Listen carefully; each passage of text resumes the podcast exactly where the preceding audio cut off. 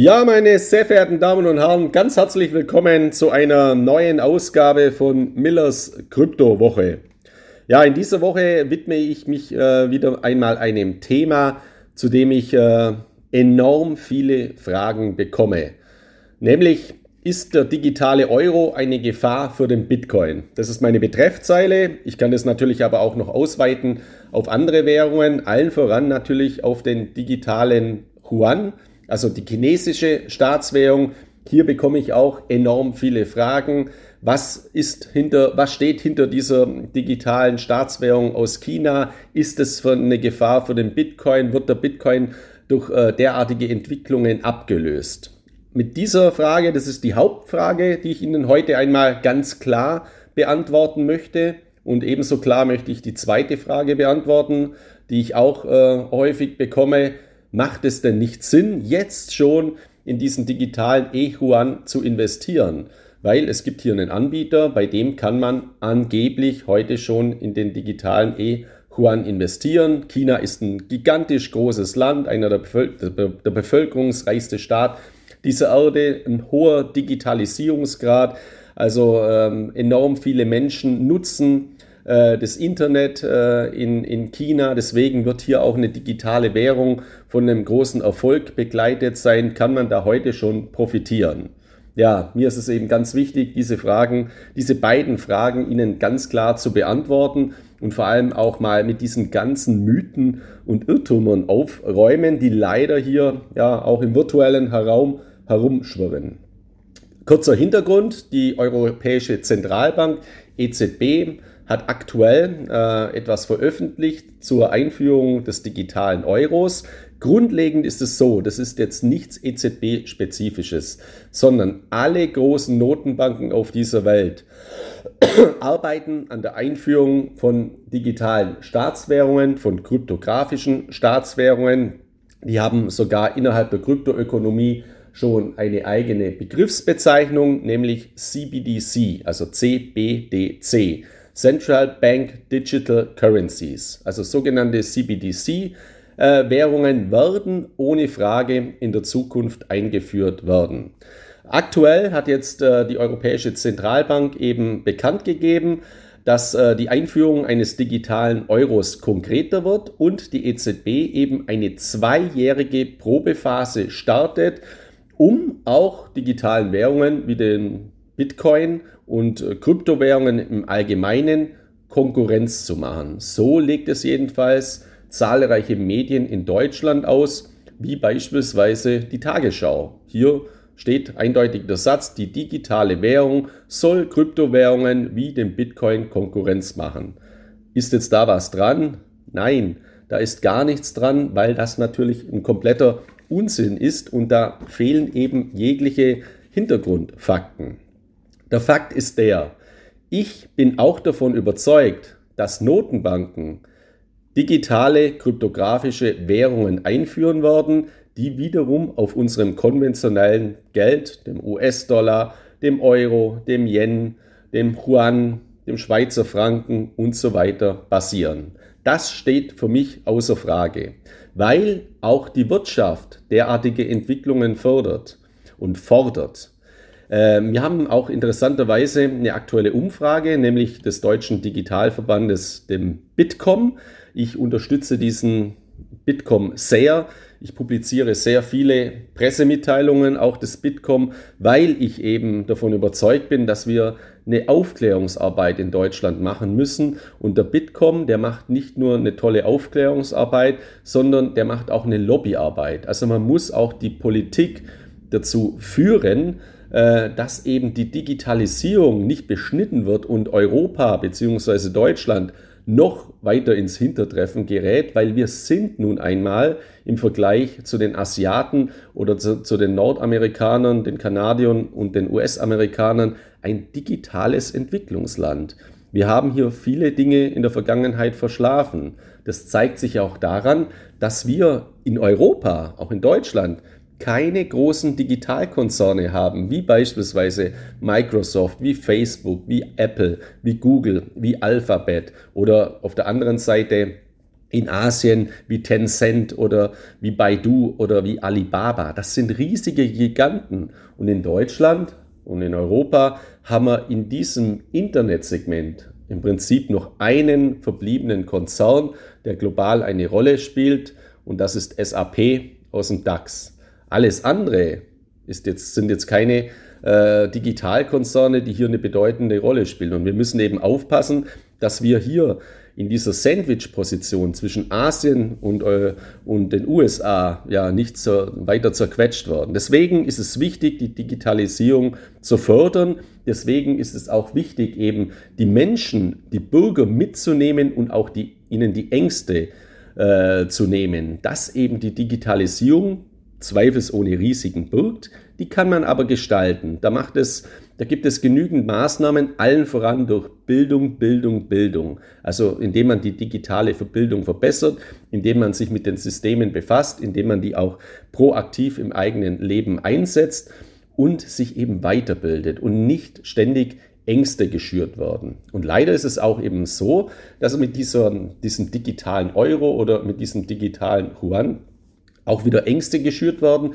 Jetzt hier spezifisch natürlich im Bereich der Kryptoinvestoren. Also ich bekomme fast täglich diese Frage, ist denn der Bitcoin jetzt in Gefahr äh, als Zahlungsmittel beispielsweise, wenn der digitale Euro kommt? Der Bitcoin ist ja gar kein Zahlungsmittel. Man kann den Bitcoin als Zahlungsmittel verwenden, aber für Zahlungsverkehrstätigkeiten gibt es andere Kryptowährungen, die weit besser geeignet sind. Der Bitcoin ist für mich ein Wertaufbewahrungsmedium, ne, vergleichbar mit einem digitalen Gold. Sie nutzen ja wahrscheinlich Gold auch nicht jetzt in der täglichen Zahlung, sondern wenn Sie in Gold investieren, nutzen Sie es als Wertaufbewahrungsmedium.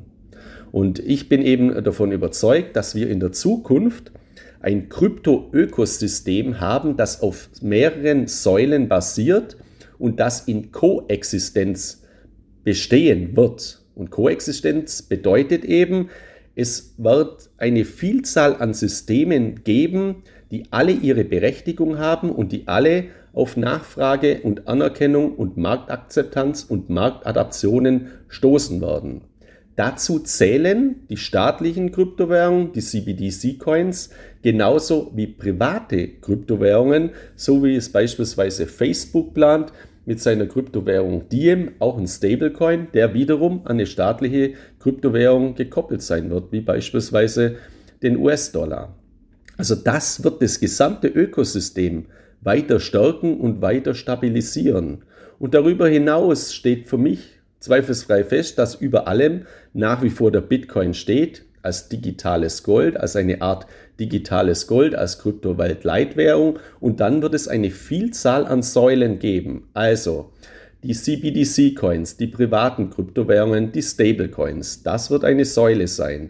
Die anderen Säulen werden sein die Smart Contracts, die Utility Coins, also die Anwendungstoken, wie sie beispielsweise über die Plattform von Ethereum oder auch von Cardano äh, umsetzbar sind. Also diese Coins haben Funktionalitäten, um die unterschiedlichsten Blockchain-Funktionalitäten auszuführen, um hier eine Verbindung zu schaffen zur Finanzwirtschaft, aber eben auch zur Realwirtschaft. Eine weitere Säule werden dann in Zukunft sein die sogenannten Stablecoins oder auch die NFTs, also die Non-Fungible Tokens, also Token, Kryptowährungen, die nicht fungibel sind wie der Bitcoin, der ja beliebig austauschbar ist. Jeder Bitcoin ist von seiner Funktion und von seinem Wert identisch. Bei Non-Fungible Tokens, Non-Fungible Tokens, den NFTs, ist das aber nicht der Fall. Leider ist es jetzt eben auch hier so, dass hier oft gesagt wird, ja, diese Non-Fungible Tokens, das ist ein totaler Hype, weil die in der Anfangsphase oder derzeit eben stark geprägt waren von Kunstgegenständen. Das heißt, es wurden Bilder oder Kunstwerke tokenisiert über NFTs und die wurden dann teilweise zu absurden Preisen, sage ich ja auch selber, verkauft. Es gab dieses Bild Beeple, das besteht aus 5000 Einzelbildern aus Pixeln und es wurde für 68 Millionen US-Dollar versteigert. Das ist natürlich äh, ja vollkommen absurd. Auf der anderen Seite kann man auch sagen, okay, warum ist ein, ein Da Vinci oder ein Van Gogh, äh, warum ist das auch Millionen wert? Aber das sind halt alles, oder das sind halt alte Künstler aus der Vergangenheit. Da habe ich noch mehr Verständnis dafür. Nur, man darf jetzt nicht äh, den Fehler machen, Non-Fungible Tokens nur auf den Kunstbereich zu reduzieren. Ich bin davon überzeugt, dass viele Dinge in Zukunft auf der Blockchain basieren werden und das sind auch NFTs, Non-Fungible Tokens, beispielsweise Patientenakten, Ihre Patientenakten, äh, Ihre Patientenakte, Ihre individuelle Patientenakte mit Ihrem Krankheitsverlauf, mit Ihrem Krankheitsbild, mit Ihrem Gesundheitsbild, das ist ja individuell, weil das passt nur auf Sie, nicht auf irgendjemand anders. Das wird tokenisiert. Oder Ihre Immobilie, Ihr Einfamilienhaus. Derzeit haben wir Grundbücher in den Amtsgerichten, wo meterweise, kilometerweise Papier liegt, wo das niedergeschrieben wird. Auch hier bin ich davon überzeugt, es wird digitalisiert in der Zukunft, es wird tokenisiert und wird Blockchain-basiert. Und dann besteht eben auch die Möglichkeit, Immobilien so zu tokenisieren, dass eben der Notar, äh, der Rechtsanwalt entfallen wird, wenn mal so eine Immobilie dann auch verkauft, veräußert werden äh, sollte. Das heißt, man verkauft dann nicht mehr eine Immobilie, sondern man verkauft einen Token. Das wird bis runtergebrochen worden bis zum Einfamilienhaus.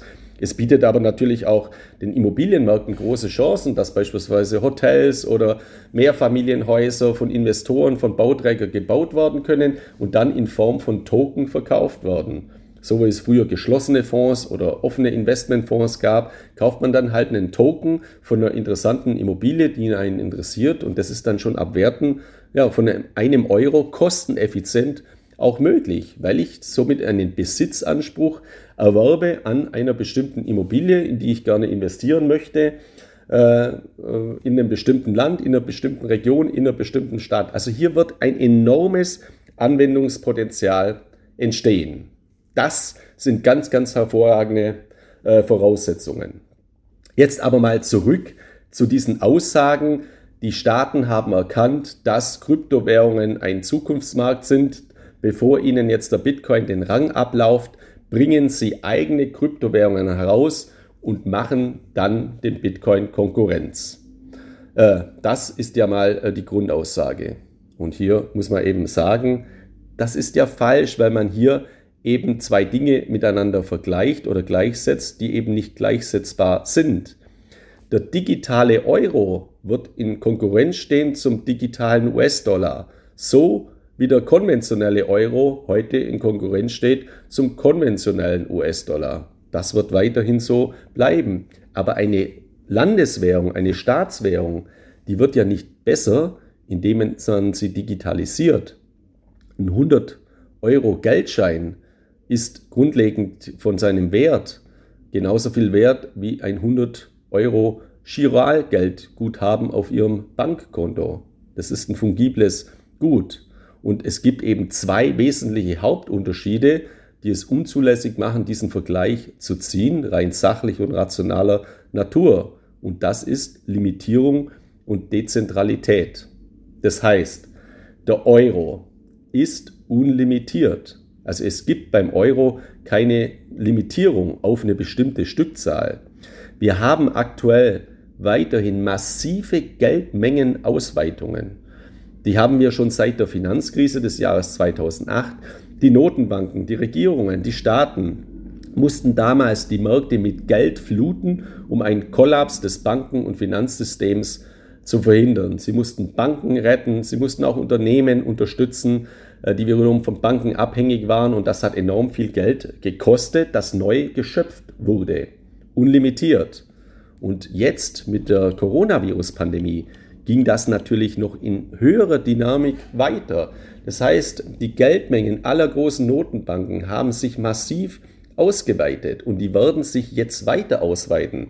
Ich bin auch überzeugt, jetzt aus aktuellem Anlass, weil ich es auch gerade mir natürlich angeschaut habe, die dramatischen Bilder aus Deutschland, allein diese, diese Flutkatastrophe, die wir jetzt sehen, die hinterlässt ja einen volkswirtschaftlichen Schaden. Der, der lässt sich jetzt natürlich noch nicht beziffern, aber wenn ich sehe, allein die Bilder, was hier alles passiert ist, hier wird der Staat unterstützen, massiv eingreifen müssen, was ja auch richtig ist. Also wenn es jemand da sein Haus wegreißt und er ist nicht versichert oder die ganzen Geschäfte, die Menschen brauchen ja Unterstützung. Dennoch wird das natürlich auch wieder weitere Löcher in den Staatshaushalt reisen, in den Staatshaushalt Deutschlands und weiterer europäischer Länder, die jetzt von dieser Flutkatastrophe eben betroffen äh, sind. Das wird jetzt bei weitem wahrscheinlich nicht so viel sein wie die Geldmengenausweitung im Zusammenhang mit der Coronavirus-Pandemie, aber es gibt immer mehr Euro, also die Geldmenge nimmt immer weiter zu. Und das ist ja eines der Hauptargumente zu sagen, warum ich investiere ich in Bitcoin. Da kann niemand auf Dro äh, Knopfdruck einen neuen Bitcoin oder mehrere neue Bitcoin erschaffen, als dass es gibt, nämlich 21 Millionen Stück.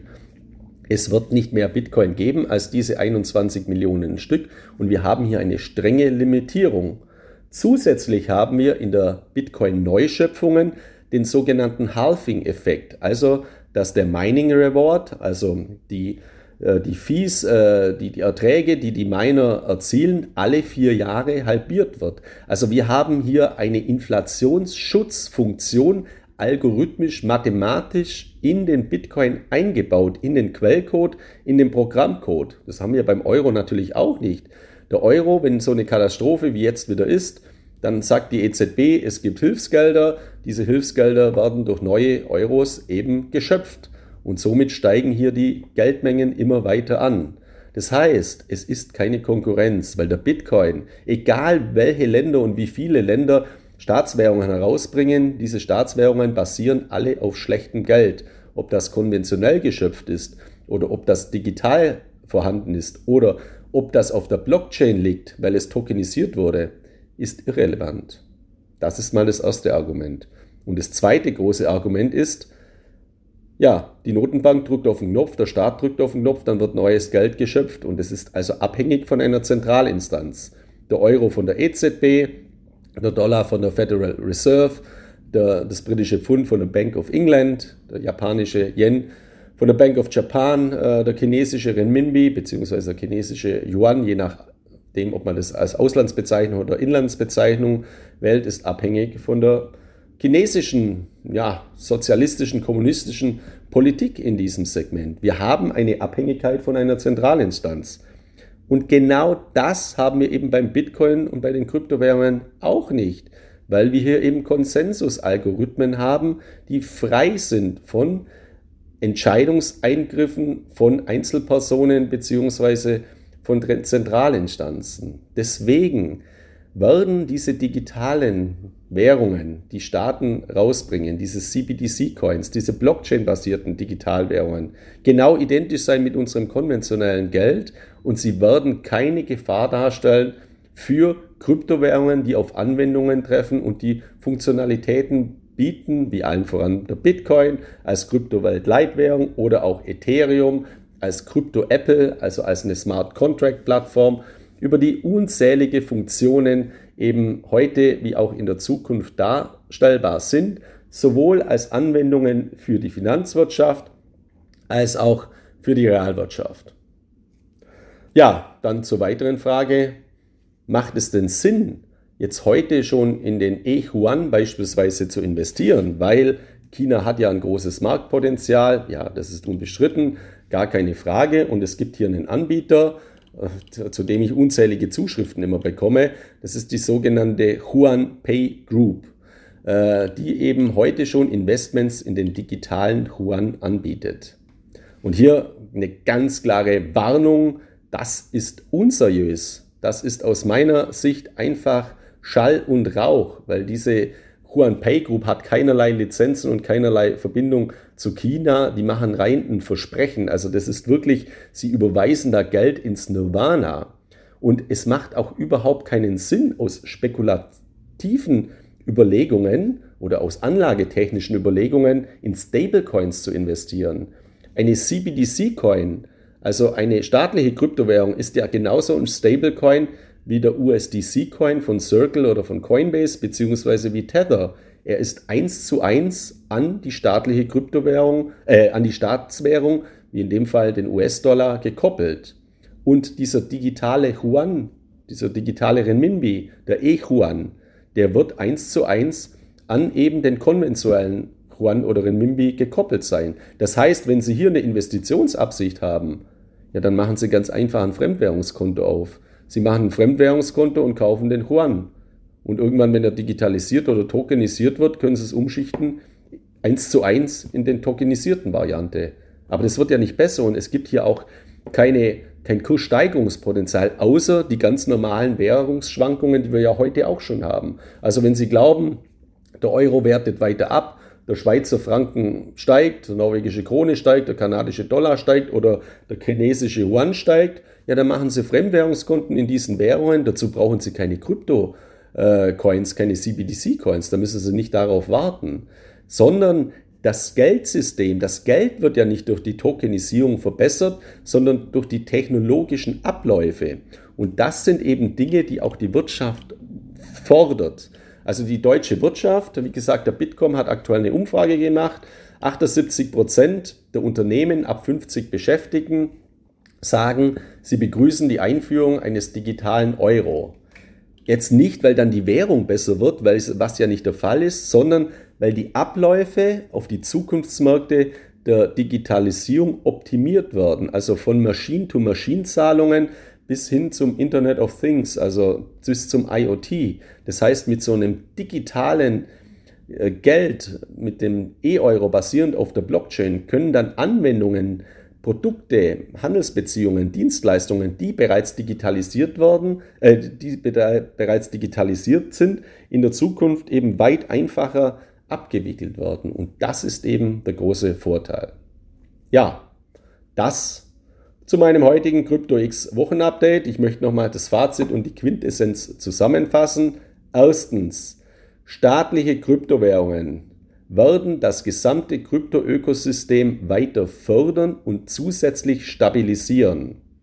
Zweitens, es macht keinen Sinn, in staatliche Kryptowährungen aus Anlagegesichtspunkten zu investieren und bitte halten Sie sich fern von Anbietern, von unseriösen Anbietern wie dieser Huan Pay Group, die Ihnen irgendwelche Versprechungen machen, indem sie in einen angeblichen E-Huan investieren. Nach meiner Einschätzung ist die Gefahr sehr groß, dass sie ihr Geld ins Nirvana schicken und nie wiedersehen. Ganz, ganz, ja, ganz, ganz schlagend. Also bitte lassen Sie da die Finger davon, wenn Sie in Fremdwährungen investieren wollen, was Sinn macht, was ich auch empfehle, machen Sie einfach konventionelle Fremdwährungskonten. Ja, ich hoffe Ihnen, ich konnte Ihnen heute wieder einige Informationen und Anregungen geben. Ich wünsche Ihnen jetzt ja, viel Spaß weiterhin und wir sehen uns dann oder wir hören uns dann bereits in der nächsten Woche wieder mit einer neuen Folge von Millers Crypto Update. Bleiben Sie gesund, alles Gute und viele Grüße aus Mallorca. Ihr Markus Miller.